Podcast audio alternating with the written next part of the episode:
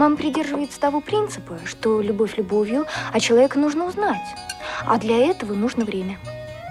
Совершенно права. Выйти замуж после двух дней знакомства просто верх легкомыслия.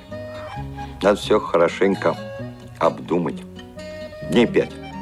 Так что не торопись, до среды есть время. Семейные истории. Программа о взаимоотношениях родителей и о воспитании детей. Здравствуйте, друзья! В эфире «Семейные истории». С вами Анастасия Худякова, звукорежиссер Илья Тураев. В эфире программа «Семейные истории», и мы отправляемся с вами в Архангельск, узнаем, какое лето в этом году на севере, но говорить будем в первую очередь про семью. Сегодня герои нашей программы Лидия Михайловна и Сергей Ильич Панкратовы. Здравствуйте, Лидия Михайловна, здравствуйте, Сергей Ильич. Здравствуйте. У плиты. Домашние дела, домашние хлопоты. Очень рады, что вы участвуете сегодня в нашей передаче. Программу мы записываем в конце июля, выходит она у нас в начале августа, но уже сегодня мы можем говорить о том, делать выводы, какое лето в этом году у вас на севере и как вы его проводите. Лето у нас плохое, дожди, вот уже идут сегодня дождь. Тепла было мало, а проводим мы его в основном дома. Иногда выезжаем к дочери в деревню. Она недалеко, в деревне живет. Вот так. Ага, заготовки на зиму делаете? Нет, что вы. Мне, нам консервацию нельзя, и у нас их никто почти не ест. Кроме соления огурцов и капусты. И заморо... Мы обычно замораживаем ягоды. У нас есть морозильник. Мы замораживаем ягоды, травы, если они будут. Пока что нет у нас ни укропа, ни петрушки, она не растет. Просто это все не растет, нет тепла. Ну вот, э, только вот такие основные заготовки делаем. А вы сказали, что Сергей Ильич сейчас еще успевает на кухне там что-то готовить. А, Да, он... Кто у вас за кухню ответственный? Я, конечно. Сергей Ильич у нас добытчик, кормилец, завхоз по доставке пищи и прочих всяких разностей, там, что нужно для дома. Э, Это все он ходит по магазинам, приносит. А, в общем, у нас так распределены обязанности. А дома уют, еда, там уборка, чистота, это все мое. Стиркой занимается он, потому что у нас сейчас машина-автомат. Помогает мне теперь мыть полы. Такая есть у нас лентяйка Золушка. Он в основном моет комнату. У нас комната почти 20 метров и кухня где-то метров 8 с чем-то. Ну, короче говоря, большие помещения моет он, потому что я уже сейчас не могу по состоянию здоровья вымыть всю квартиру. Я мою коридор, ванну, туалет. Вот это моя обязанность. Но это вручную все. Есть у нас робот, который сначала мы запускаем, собираем мусор весь, он все соберет, а потом уже мы моем полы. Это очень удобно. А у вас всегда такое распределение было бытовых обязанностей в семье? Да, всегда. У супруга была вторая группа. И как мы только поженились, я сразу сказала, значит так, я зрения не имею, ты будешь везде ходить. Он водил в садик детей. Э, ну, он мне очень много помогал по хозяйству. э, добывал продукты всегда. В общем, он у меня такой человек, если надо, он из-под земли достанется из семьи. Вот. Жили мы, э, значит, поженились мы в 60-м году, жили в коммуналке. Сколько лет уже вместе? Ой, трудно сосчитать. 60-го года. Вот, считайте, до 60 лет в ноябре будет. Угу. Так, хорошо. А вот хотелось бы сейчас Сергея Ильича услышать. Сережа, ну-ка иди. Тебя, тебя просят. Сейчас мы уже можем поговорить, да, э, и с вами, и с Сергеем добрый- Ильичем. добрый день. Здравствуйте, Сергей Ильич.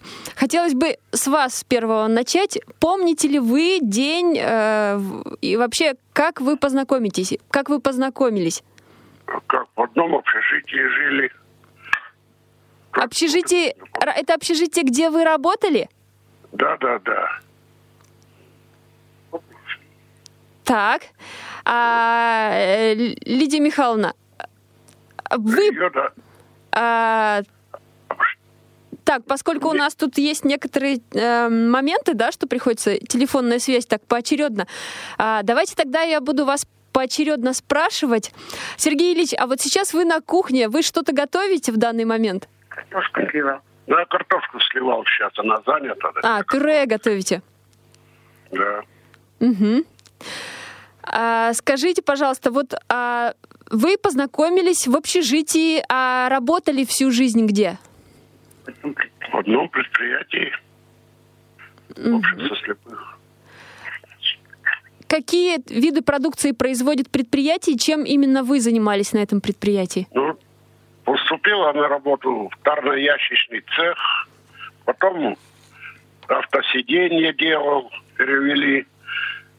После сидений эти маты для мебели собирал. Чемоданку, чемоданы работал на чемоданах. Потом шарики делали эти ковры для, для автомобилей. Вот, шарики крутил. Так, и все вроде. А в духовой оркестр когда пришли? А как поступил? Меня уже там знали, так даже очухаться не успел. Говорят, давай иди. А скажите, какое у вас э, было первоначальное образование? Ведь какая-то база соответствующая должна быть, прежде чем попасть в духовой оркестр. Где вы учились? А нигде не учился. А школа у вас была специализированная. Где она находится и чему вас научили педагоги этой школы? А всему научили, что нужно. Где школа? Где вы учились? Коми СССР, село Серегово. И вы Там там учились с первого класса и вот полностью, да, обучение? Нет, нет, я с четвертого класса там. Я сначала в зрячей школе учился. А как вас э, туда направили? А зрячие запретили, но потом узнали, что есть такое пред- это учреждение общества слепых. Обратились туда, меня направили в эту школу слабо, слепых, слабовидящих. Мгм. Какой запомнилась вам эта школа? В общем-то, чем запомнились годы учебы? Ой, чудесные годы. Все, все, как говорится, доступно было. И это дрова заготовляли, там пилили, кололи. Дальше, ну, я деревенский, так я на лошади ездил, запрягал ее самый, когда там возчик что-нибудь заболел или вот. Так. На музыкальных инструментах там э, учились играть? А На баяне учился, но так что-то, как- когда поступил на работу, вре- время почему-то надо было ездить в другое место. Так забросила в духовой. Пригласили. Я ведь до этого-то три класса закончила вечернюю школу, ходил э, в Архангельске для незрячих-то. Так вот они меня там по- помнили, что я в оркестр пацаном ходил. Как поступил на работу, сразу узнали, и давай, приходи. Так. А скажите, а вы родились, вы, Лидия Михайловна, родились еще до начала Великой Отечественной войны. В каком году? Нет, нет, я во время войны, 42 год. Так, и детство, вернее, вот когда родились, и вот в военное время проживали в самом Архангельске. Да, я в, само- я в самом Архангельске проживал. Когда у вас начались проблемы со зрением? Уже в школе, да? Да, так я не замечал, а в зрячую школу пошел. Все, надо, очки были специальные, заказывали в Москву. С восьми лет я пошел в школу, очков не было. Три класса закончил, я пол, каждые полгода приходилось менять очки. Потом меня из зрячей школы, школы отчислили. Сергей Ильич, а с какими трудностями уже в дальнейшем и во взрослой жизни приходилось сталкиваться из-за проблем со зрением? Да, не знаю, вроде не, не приходилось особо-то сталкиваться. Супруга? Супруга ваша Лидия Михайловна рассказывает, что вы ей по дому активно во всем помогаете. Ну да, как, как? Обязательно. Э, домашние хлопоты вам не в тягость? А мне ничего не в тягость. Лишь бы, лишь бы было шевелиться, как говорят. Mm-hmm. Здорово, Сергей Ильич. Я думаю, что мы с вами продолжим обязательно в течение нашей программы, а теперь пообщаемся с Лидией Михайловной. А, пожалуйста. Да. Передавайте трубку. Да, я вас слушаю. Лидия Михайловна, а вот а Сергей Ильич рассказал о том, что вы познакомились в общежитии. А как это происходило? Вы помните вот эти вот ну, этапы как вашего ну, как же он знакомства? ухаживал за мной, мы целый год дружили. Потом уже решили пожениться, но мы год почти несколько месяцев мы жили в общежитии. И когда у нас уже должен был появиться ребенок, нам дали комнату э, в коммуналке. У нас был старый дом, коммуналка, восемь хозяек на кухне. Стирали мы по очереди, естественно. Э, ребенок был очень такой трудный, искусственник. Э, после того, как все уходили, мы ставили ведро и кипятили пеленки, а потом стирали там, когда до часа я стирала на доске, машины не было, а он полоскал. Ну вот так жили, как-то было не в тягость. Молодые, наверное, были, а потом появились э, эти прокатные пункты, и он привозил мне машину. Тогда были круглые машины. Ну и потом, глядя на нас, весь коридор стал привозить машины эти для стирки. Ну вот так как-то жили, печки топили сами, нянчились сами, в общем. А на работу вышли вы через какое, через какое время после рождения ребенка? Ой, работа. Два месяца отсидела на работу после декрета. Все. Какой запомнилась учё- учеба? Какой запомнилась работа на учебно-производственном предприятии? Чем вы там занимались?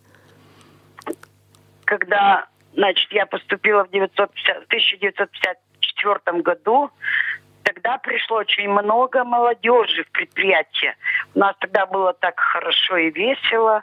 Был большой хоровой коллектив, духовой оркестр. И я, значит, была в хоровом с этого времени до появления внуков. А муж был очень долго в духовом оркестре, в общем, до тех пор, пока он не распался. Но он еще и у меня ведь в шашки играл в школе, в соревнованиях участвовал. Но здесь он не стал, потому что тут семья, дети, а я очень много отдавала времени общественной работе. Так что ему часто приходилось оставаться с детьми. Ну, вот так так жили потихоньку. Расскажите о своей э, творческой э, стороне жизни, чем вы занимались вот на протяжении того еще периода, когда работали на предприятии. Расскажите о концертах, с которыми вы ездили. Ну, тогда в основном мы, конечно, э, ездили по окрестным деревням, и духовой оркестр ездил, и хоровой коллектив – и, значит, э, выборы, когда это уже целый день мы ходили с концертом по разным участкам. Ну, участвовали в смотрах, ну, где там были почетные грамоты, всякое такое. Вот. А, это, а так мы на гастроли не выезжали никуда. А пос, последние гастроли, как говорится, были это, когда наши участвовали в Москве национальном смотре, но я уже тогда не ездила по состоянию, не ходила в хор по состоянию здоровья. Я не могла тогда участвовать. Сдало здоровье. Ну, а так вот, потом дети выросли, появились внуки. Но я еще в общественной работе участвовала, но уже меньше, потому что не было времени. Работали мы и на дому, считали буквы, потому что родил, родились внуки, дети все работали. Мы и нянчились, и работали, и, в общем, была такая жизнь, что э, ни минуты не было свободного времени. Это было, конечно, нелегко, честно скажу. Э, Лидия Михайловна, вот как, насколько сложно или, может быть, наоборот, легко в одной семье двум творческим людям вместе жить? Нормально мы жили, он в хор не ходил, он духовой ходил. Ну, он вообще-то и петь умеет, и слух у него есть, но он в хор как-то не ходил сразу. Он в духовой сразу туда пошел. Нормально мы жили, отпускали друг друга, когда куда надо, уезжали по очереди, оставались с детьми. Э, Хорошо. А можно об этом Сергея Ильича сейчас спросить? Да, пожалуйста, вот. На.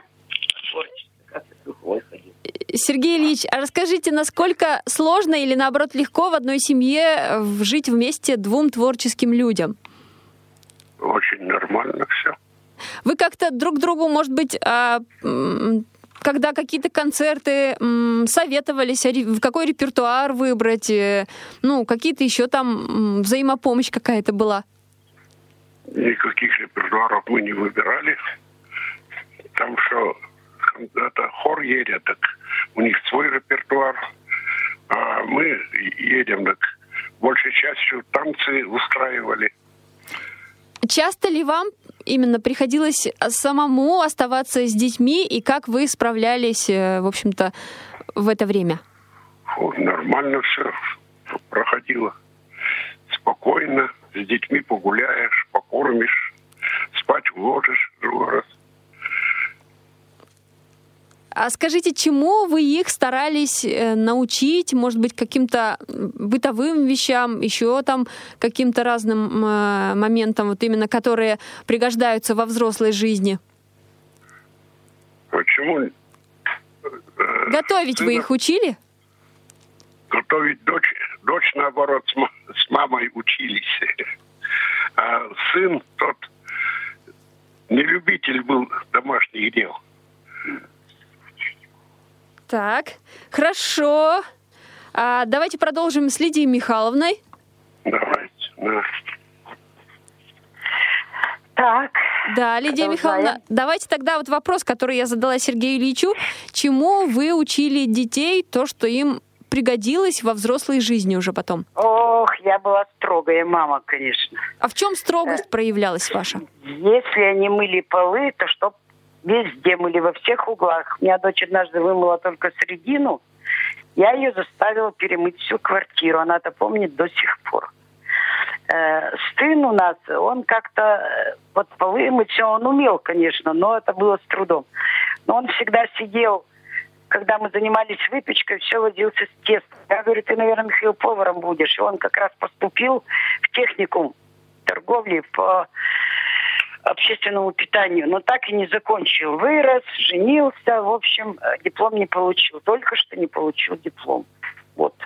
А так вот, э, сварить он, конечно, когда закончил почти техникум, он готовил, конечно, хорошо. Ну, а дочь училась с детства, они придут с домоводства, тогда же школа домоводство. Она придет, мам, нас учили блины печь. Я говорю, да ради бога, давай пеки.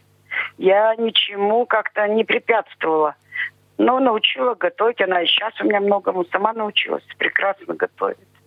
Делает закрутки, все что угодно. Варенье, джем или все т.д. и т.п. А, скажите, а дочь как зовут у вас? Лариса. Михаил и Лариса. А как вот проходили вот эти вот э, уроки от мамы, так называемые? Э, вы говорили, сейчас мы будем вместе готовить, или это было непринужденно, и она сама да, охотно да. Э, занималась? А ты что делаешь? Я говорю, вот тот отсмотри и учись. Э, рассказывала, что зачем э, класть в суп, как правильно там резать, сварить борщ, чтобы нормальный был. Ну, как жарить картошку, чтобы она не расползалась. В общем, она очень как-то наблюдательная у меня дочь была такая. Ну вот. И потом, знаете, наверное, говорят, кто кем родился в жизни, кто хозяйкой, кто служанкой, а кто еще кем-нибудь. Вот. Я, наверное, вот больше хозяйкам. У меня какое-то притяжение, я очень люблю возиться на кухне, э, печь, э, готовить вкусные блюда. Сейчас, конечно, муж возмущается, потому что уже движение не те, уходит много времени, но мне его хочется побаловать иногда. Ну, я, конечно, могу испечь все, что угодно. Пироги, пирожки, шарлотки, там, в общем, все, что хотите. И сварить также. Плов и прочие там всякие блюда могу. Солянку, плов, все. Борщи это уже не в счет, это пустяки. Рассольники это ерунда. Запеканки, пудинги, это все э, мелочи, короче говоря. Это для меня не составляет труда. А вас кто так. этому научил? Сама. Жизнь научила меня. Нас в школе учили мыть полы, и мы постоянно каждое воскресенье чистили. Тогда были алюминиевые кружки. У нас были алюминиевые миски в школе. Сначала были глиняные миски, а потом заменили алюминиевые миски, алюминиевые ложки. И каждый выходной мы чистили эти кружки дресвой вот этой, знаете, ну вот у нас это бывает мелкий песок. Так. Песком очищали, чтобы они были, вот мы часами там терли эти кружки, терли. Голову мыли в бане. Обычно нам два тазика воды давали, э, голову щелоком и маленький кусочек хозяйственного мыла. Вот надо было так помыться. Вода была только в школе холодная, горячей не было, грели, такие огромные кубы были. Э, вот, и, ну, это там уборщицы брали воду для мытья. Ну, и мы, конечно, девчонки, постирушки свои делали, ведь надо было девчонкам Лидия Михайловна, а вы в какой учились школе специализированной или это была а, школа для э, детей, общая школа? Нет, я училась тепло, сердечной теплотой. Вспоминаю школу в городе Грязовец Вологодской области. Я закончила там 8 классов.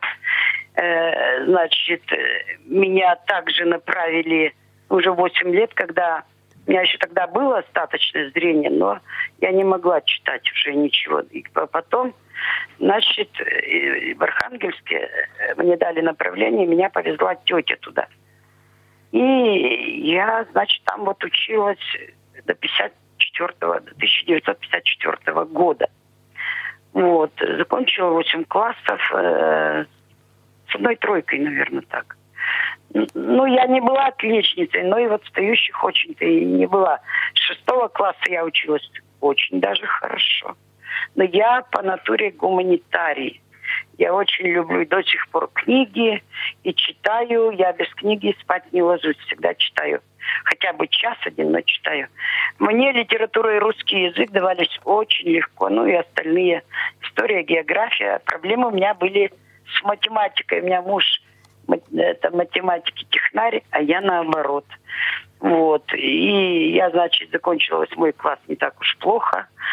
Поступила на работу, пробовали мы учиться в очень заочной школе, когда жили в общежитии восьмой класс, но как-то не получилось. А потом у нас организовали этот консульпункт, и я уже, имея двоих детей в приличном возрасте, в общем, 1977 году я получила среднее образование в общем заочной ленинградской школе. И, конечно, преуспела э, в литературе. У меня было самое лучшее сочинение, которое забрали в Ленинградскую школу как показатель. У нас был ассистент на экзаменах. В общем, увез мое сочинение. Вот так. И в школе я не учила никогда долго стихотворений. Мне достаточно было раз-два прочитать я не зубрила, я писала и пишу до сих пор грамотно. И меня очень как-то вот задевает, что сейчас много посторонних таких мусорных слов в нашем русском языке. И, и когда пишут неграмотно, я всегда говорю, как это не знать свой родной язык? Вот не укладывается у меня в душе, как это не знать свой язык. Ну и читаю сейчас много, конечно. Лидия Раньше Михайловна... по Брайлю читала, отмечали на конференциях. Я читаю быстро, 60 страниц в час по Брайлю. И, а, правда, сейчас по Брайлю не читаю. У нас однокомнатная квартира, негде хранить брайлевские книги. А на флеш, эти, на флешках читаю, да, много. Когда у вас начались проблемы со зрением? Проблемы со зрением начались э, во время войны, когда мою семью перевели отца на станцию Пермила начальником лесопункта. Мама переехала, на руках у нее была я еще несовершеннолетняя тетя и, и дочка еще 39-го года. Это в Плесецкий район, правильно? Да, да, да. Но девочка умерла быстро. Привезли в бараки, кругом тайга.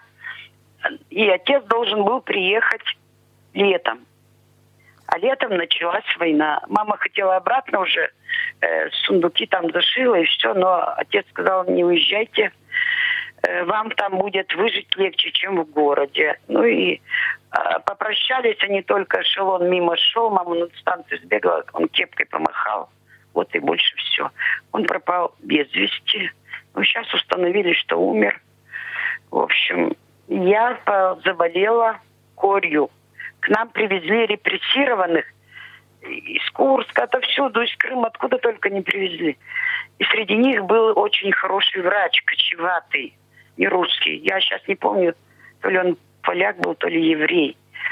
И у нас не было как раз врача в больнице. И он, значит, был врачом. И как раз в это время, э, значит, как их привезли, у нас весь детский сад заболел неизвестной болезнью. И никто не знал, а лечили-то всех это воспаление легких. Но ну, в основном тогда медсестра занималась случаем. Ну, делали уколы, там сгоняли температуру. Но лекарства-то тоже ведь тогда не было. Уже была война. Ну, кочеватый пришел, всех детей посмотрел. Короче говоря, умер весь детский садик. Осталась я и один мой ровесник мальчик. Он очень тяжело дышал, у него было осложнение на легких. И когда он пришел к моей маме и сказал, заверните ее в, в красное вот что-нибудь, а такое было алое покрывало. И как она меня только завернула, появилась стыд. Он сказал, это корь. И вы, вынес свой вердикт. Она у вас будет или слепая, или глупая, потому что поздно уже схватились и вводили не те лекарства. Ну, после кори у меня, значит, ну, он, конечно, лечил. Э, я болела очень долго, очень высохла, вся худенькая была. Короче говоря, после кори у меня еще левый глаз видел и правый тоже. Ну, когда я выросла, тут мама работала, меня устроили в садик. Это настоящий, не как сейчас есть спецсадики там для инвалидов. Ну и подрались мы, мне ударили вот девчонка лопаткой, у меня левый глаз вытек. Вот привезли меня в Архангельск, но уже было поздно. И я в Архангельске, вот я помню еще эти вот, знаете, зашторенные окна. Была такая небольшая поликлиника на Вологодской улице. И все окна были завешены бумагой. Я ходила по коридору, все смотрела, везде видела свет через стекла, это уже правым глазом. Вот. Ну, так, потом меня выписали, мама приехала, врач сказал, что вот пока у нее есть зрение, вот такое, тени, свет там, ну, вот слабенькое. Ну, мама меня забрала домой, она, конечно, шокирована была, упала в обморок. Ну, я жила, потом меня, значит, отвезли в школу, а потом у меня привязалась глаукома, и глаз выперла. И мне срочно сказали, надо удалить, иначе будет очень плохо. Ну, удалила. Ну, сейчас протезы, протезы, конечно. Ну, вот так вот. Такая моя жизнь. Да, такая безумно грустная история. Сейчас пришло время прерваться на музыкальную паузу и песню, которую вы выбрали на середину часа. Выбрали вы ее неспроста. Лев Лещенко «День Победы». С чем ассоциируется у вас эта песня? Э, я очень хорошо помню День Победы. Вот маленькая была, ну, 30-38, там сколько мне, 7 лет, понимаете. Э, у нас была тогда тоже коммуналка. Жила примерно 4, 3-4 семьи, где-то так я. Три. Большая кухня такая, и, плита, печка, в нее был мазан котел, белье кипятить. И вот когда нам соседка ночью стучит, э, вставайте, победа, победа. Все соскочили, все ведь ждали своих мужей.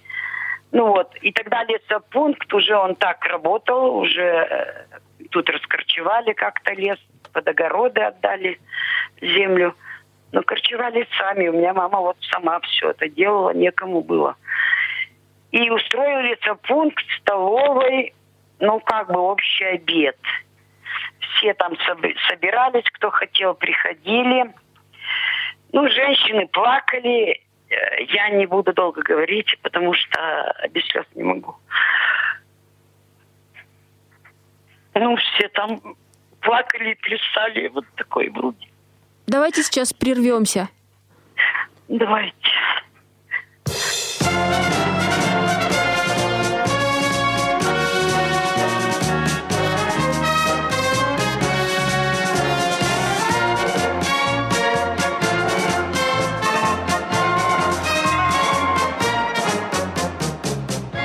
Победы, как он был от нас далек, как в костре потухшем таял уголек. Были версты, обгорелые в пыли, Этот день мы приближали, как могли. Этот день победы порохом пропах.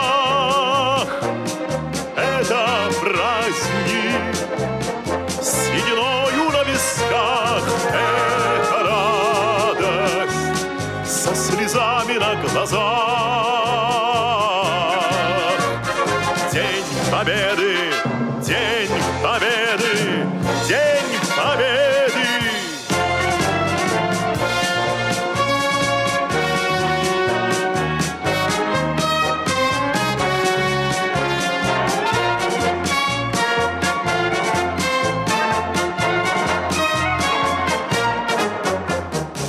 Ни ночи у мартеновских печей не смыкала наша Родина очей дни и ночи битву трудную вели. Этот день мы приближали, как могли. Этот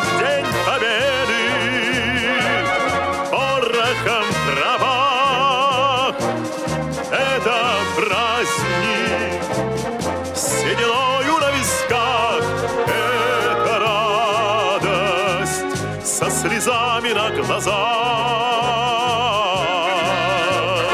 День победы День Победы, День Победы.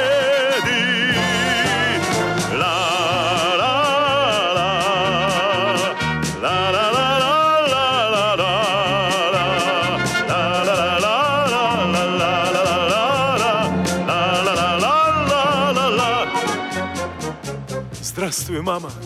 Возвратились мы не все, Босиком бы пробежаться по росе. Пол Европы Прошагали пол земли, этот день мы приближали, как могли. Этот день победы,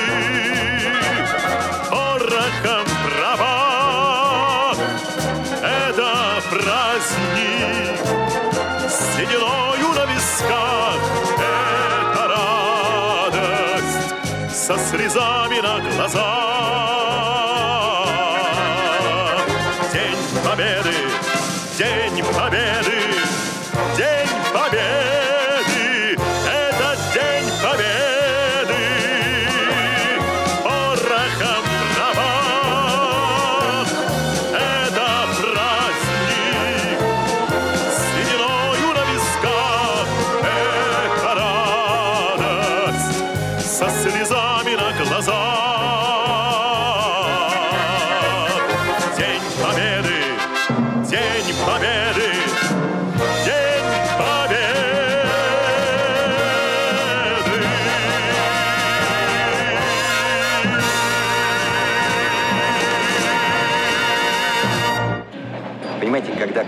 Хлеба посыпаешь зеленым лучком, а сверху балтийскую килечку... Вы так вкусно рассказываете, у меня даже слюнки потекли. Договорились. В следующий раз беру тебя с собой.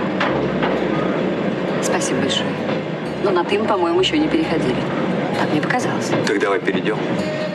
Семейные истории. Программа о взаимоотношениях родителей и о воспитании детей. Прозвучала песня о великом празднике Дне Победы. В этом году мы отмечаем 75-ю годовщину Великой Победы. В эфире программы «Семейные истории» у нас сегодня в гостях Лидия Михайловна и Сергей Ильич Панкратовы. Лидия Михайловна, скажите, а в вашей семье отмечается ли этот праздник? Да что вы, это для нас, конечно, самый главный праздник. Сам, мы даже Новый год как-то теперь вдвоем, так, ну так, слегка отмечаем. Но День Победы для нас это большой праздник. У меня портрет родителей есть на стене, так что мама работала в тылу, валила снег, ой, извините, валила деревья. Представляете, женщины.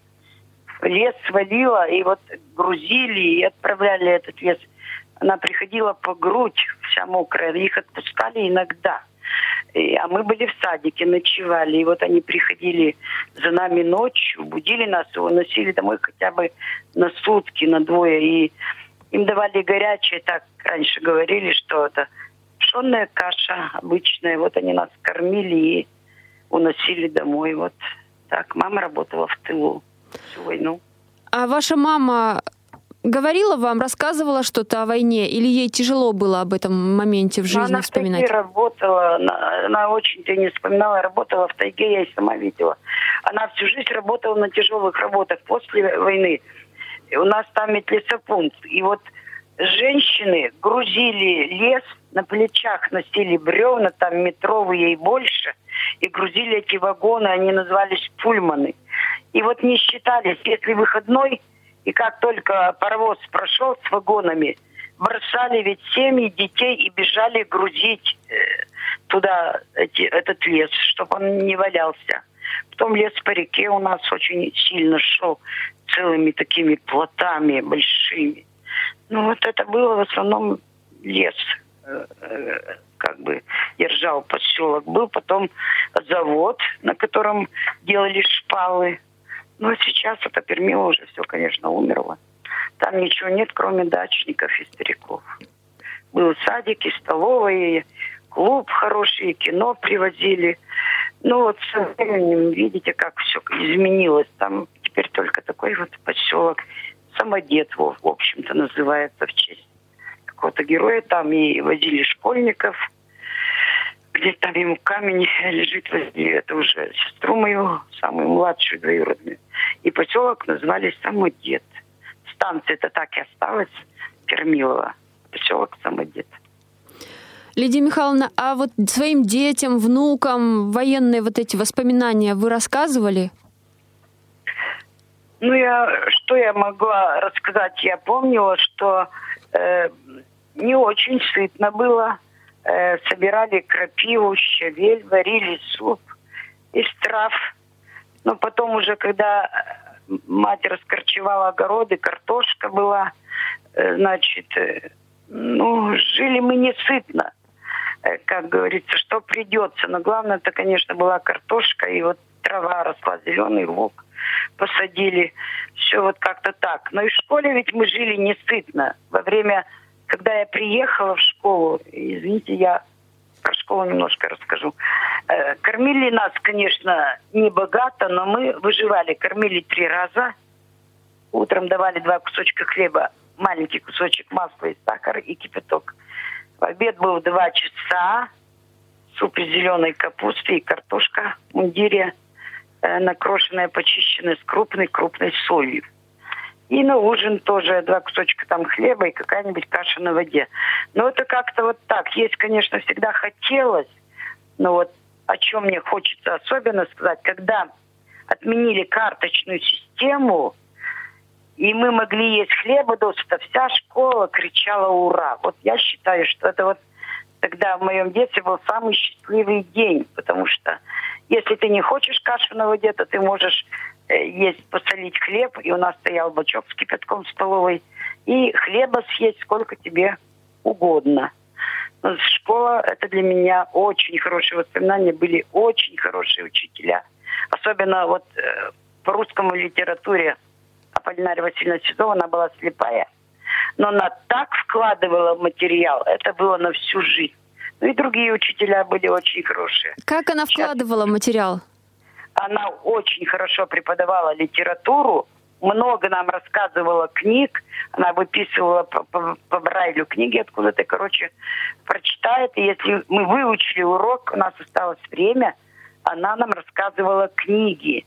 И грамоте учила строго, чтобы мы писали правильно. В общем, я э, как-то школу на нашей грязовецкой школе. И очень хорошая школа, старая школа учителей. Лидия Михайловна, а теперь давайте Сергея Ильича спросим опять же о школе. Так, на, Сергей Ильич, рассказывай в школе. школе. А вот Лидия Михайловна отметила то, что сложно было достаточно, да, в тот период, э, голодное детство. А у вас как в этот период? Какие воспоминания остались? Ну, у меня какие воспоминания. Учителя были хорошие, особенно Дорняк Валентин Вячеславович. И потом приехала семья Жуковых, Анастасия Ивановна и забыл, да, Василий Иванович. Но они недолго тут прожили, уехали в Ставрополь. Туда. А потом пришел новый учитель, он не, так было давно ослеп при какой-то аварии. Закончил институт, пришел к нам работать, преподавал физику там, и историю, и еще что-то, не помню. Как, как да. было с питанием в тот период? Ну, в тот период неплохое питание было уже. Я в каком... В 54 году я туда приехал. В школу-то. А вот э, военное, да, время, когда вот родители вам что об этом рассказывали, и вот вы уже послевоенное помните, вот а самое вот родители, это? Родители ни, ничего не рассказывали. Меня воспитывал, считай, что почти мама. Отец э, ушел в море на добычу рыбы для армии. И там чего-то случилось, не знаю даже документов ничего не, не прислали. А родились вы где? В городе Архангельске. В Архангельске. Да. Так, а на добычу это получается в Белое море? Да, не в Белое море, там мы в, это, в Карское ходили. Но в Белом море суда гибли. Мама в порту работала, раз загрузят э, судно, крысы все с парохода пошли. Ну, все, значит, судно уже не дойдет до того места. Погибало. Вот такие случаи были. Так так, такой запомнился, да, вот тот период. Давайте сейчас э, прервемся с вами нашу беседу, э, но вы не отключайтесь ни в коем случае. Пришло время нашей традиционной рубрики «Вопрос специалисту». Психолог Вероника Филиппова расскажет об одной из популярных тем из своей практики о связи поколений и воспитании детей. Вопрос специалисту. Здравствуйте, дорогие друзья. С вами Центр «Ответственное родительство» и э, педагог-психолог детского дома 35 Вероника Филиппова. Сегодня мы с вами будем говорить о том, как же воспитывать наших детей, если в нашем доме живут несколько поколений. Вот у нас на Кавказе, например, принято, что живут бабушки, дедушки, мамы, папы, их дети все вместе. А если есть бабушка, дедушка, мама с папой, а ребенок всего один, и все хотят его повоспитывать, ну, вот так вот заведено природой. Как же это делать максимально грамотно, и чтобы все-таки не навредить ребенку? Давайте прежде всего разберемся с тем, что ребенок, он все-таки мамин и папин. Это сначала. Несмотря на то, что мама и папа, они молодые, по мнению бабушек и дедушек, они еще мало что знают, но они уже создали свою семью, и у них уже есть ребенок. И очень важно, чтобы наши бабушки и дедушки об этом помнили. Тем не менее, бабушки и дедушки – это тоже бесценный вклад в жизнь вообще любого малыша. Давайте вспомним, что мы каждый помним бабушкины пирожки, как мы с дедушкой ходили на футбол, например. Вот я девочка, футбол не люблю, а все равно помню. И э, каждый из взрослых может внести свою лепту в воспитание ребенка. Но прежде чем мы будем вносить лепту, мы запомним несколько принципов, и я предлагаю этих принципов придерживаться бабушкам и дедушкам, мамам и папам. Самое главное, ваше воспитание должно быть всегда одинаковым. То есть, если мама запретила ребенку смотреть телевизор, то его должны запретить смотреть папа, дедушка и бабушка, то есть все взрослые члены семьи. Если мама что-то разрешила ребенку, бабушка не вправе это отнимать или забирать. Если мама что-то купила ребенку, бабушка тоже не может это забрать, потому что она считает, что мама купила абы что. То есть линия воспитания должна быть во всех случаях одинакова. Если взрослые не могут между собой договориться, то ругаться при ребенке не стоит, потому что ребенок примет позицию того взрослого, кто ему ближе и кто больше бонусов даст. Поэтому все-таки предлагаю договариваться без ребенка, договариваться не на повышенных тонах, не оскорбляя друг друга, потому что любой ребенок все-таки слышит. Мало того, оскорбления и крики в семье недопустимы. Это неблагополучие семьи. Если вы о чем-то хотите договориться, садитесь мирно и старайтесь договориться. Второй принцип, который мы всегда соблюдаем. Все мы действуем во благо ребенка. Поэтому, если вы что-то умеете делать, то, что не умеет делать мама, вы можете предложить ребенку научиться этому. Но не настаивать и говорить, вот твоя мать не научилась, а теперь ходит не работая. Или э, папа не может говорить, что бабушка сидит на его шее.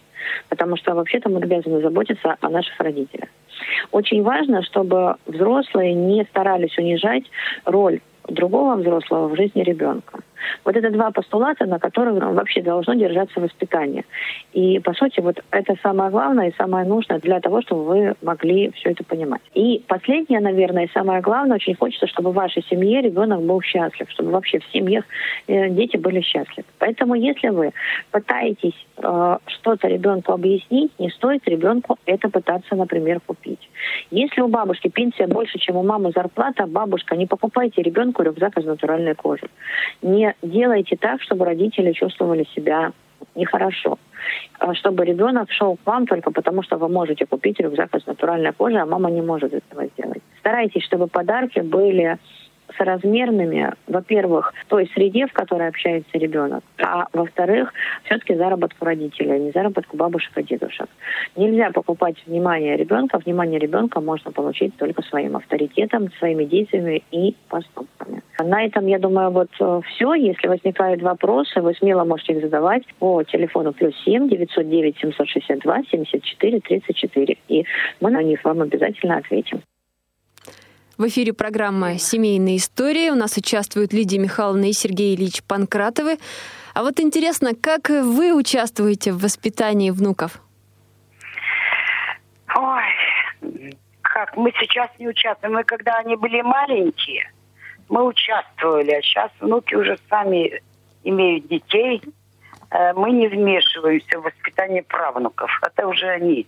А когда были маленькие, ну как, брали к себе э, там гости, тоже чему-то учили, внушали, что там нельзя не слушаться родителей.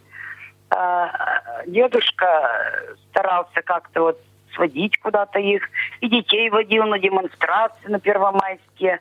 Ну, слушали часто, тогда радиолы были, нас было очень много сказок всяких. И когда мы даже всей семьей слушали, я всегда спрашивала, вы понимаете, что о чем эта сказка? Ну и спрашивала, кто натворил зло, кто добро. Потом у нас были разные такие развлекательные игры. Они играли тоже как-то вот так. Тогда ведь нас никто не учил. Там не было психологов. Ну, в общем, у нас больших расхождений как-то не было. Покупки мы старались не выходить из своих рамок своего бюджета. Мы же зарабатывали немного. 200 с небольшим рублей тогда приходилось на семью, а нас было четверо, уже была вторая группа. У них был заработок ограниченный, 119 рублей, а иначе не получишь пенсию. Пенсия была 30 рублей. Он на ящиках зарабатывал больше, а я меньше там. Э, когда 50, когда там 60 выйдет, ну, у меня пенсия была побольше. Но 200 с небольшим это надо было заплатить за квартиру, за садик, профсоюз, комсомол и все прочее. И оставалось немного. Нас спасали кредиты. Тогда было один или полтора процента. И в магазинах можешь взять все, что тебе угодно, на любую сумму. И высчитывались зарплаты. Это было легко. Вот мы тоже выживали вот за счет кредитов. И дети ездили в лагеря летом в летние, когда уже стали учиться в школе. Это тоже как-то помогало. Скажите, о проблемах со зрением бабушки и дедушки вы с ними говорили? Ну, как-то да. Родители сразу как-то так сказали, что бабушка у нас не видит, приучали показывать все рукой.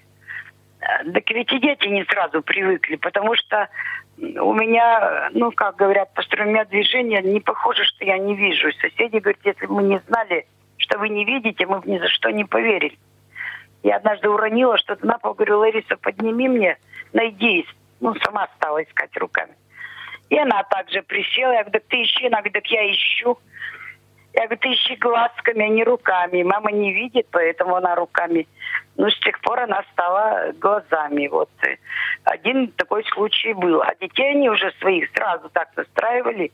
И у нас как-то не было проблем. Приходили внуки. Бабушка, тебе что там надо? Я говорю, мне то-то раз подавали в руки. И с правнуками-то уже таких уже проблем не возникало.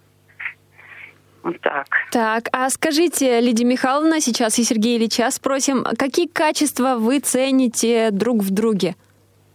Ну, я ценю, конечно, честность, работоспособность, верность, что еще.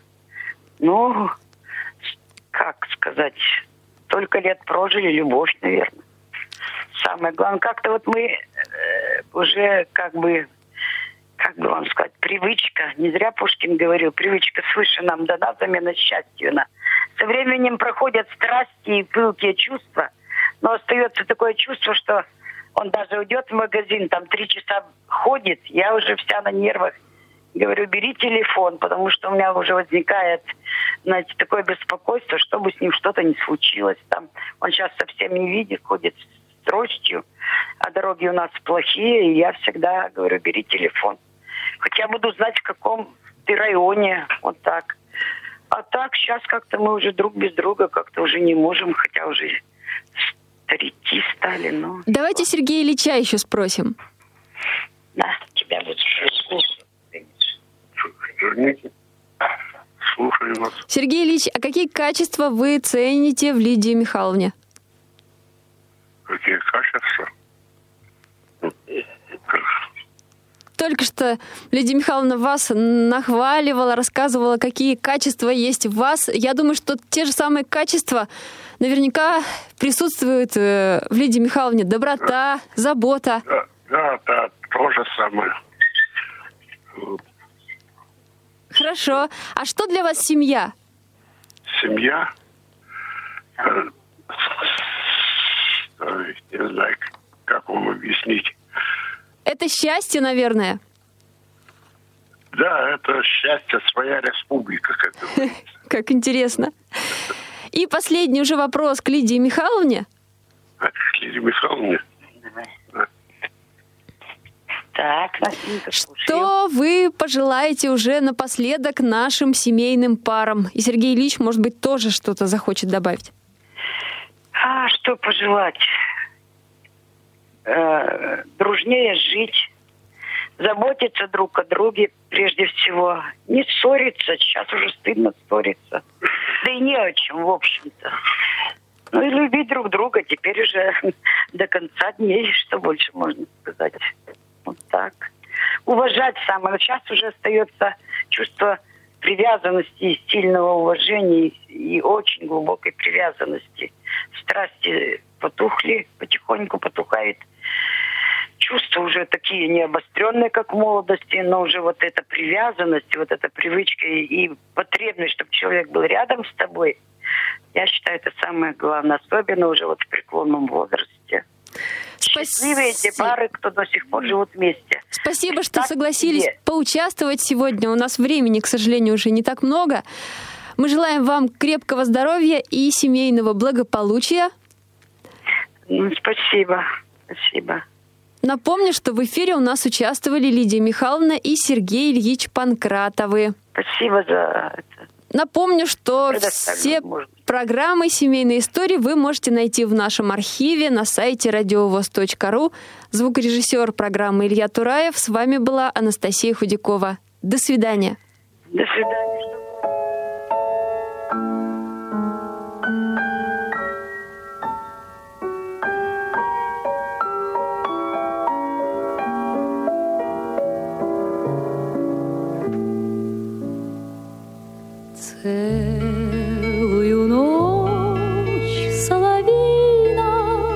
Насвистывал, Город молчал, и молчали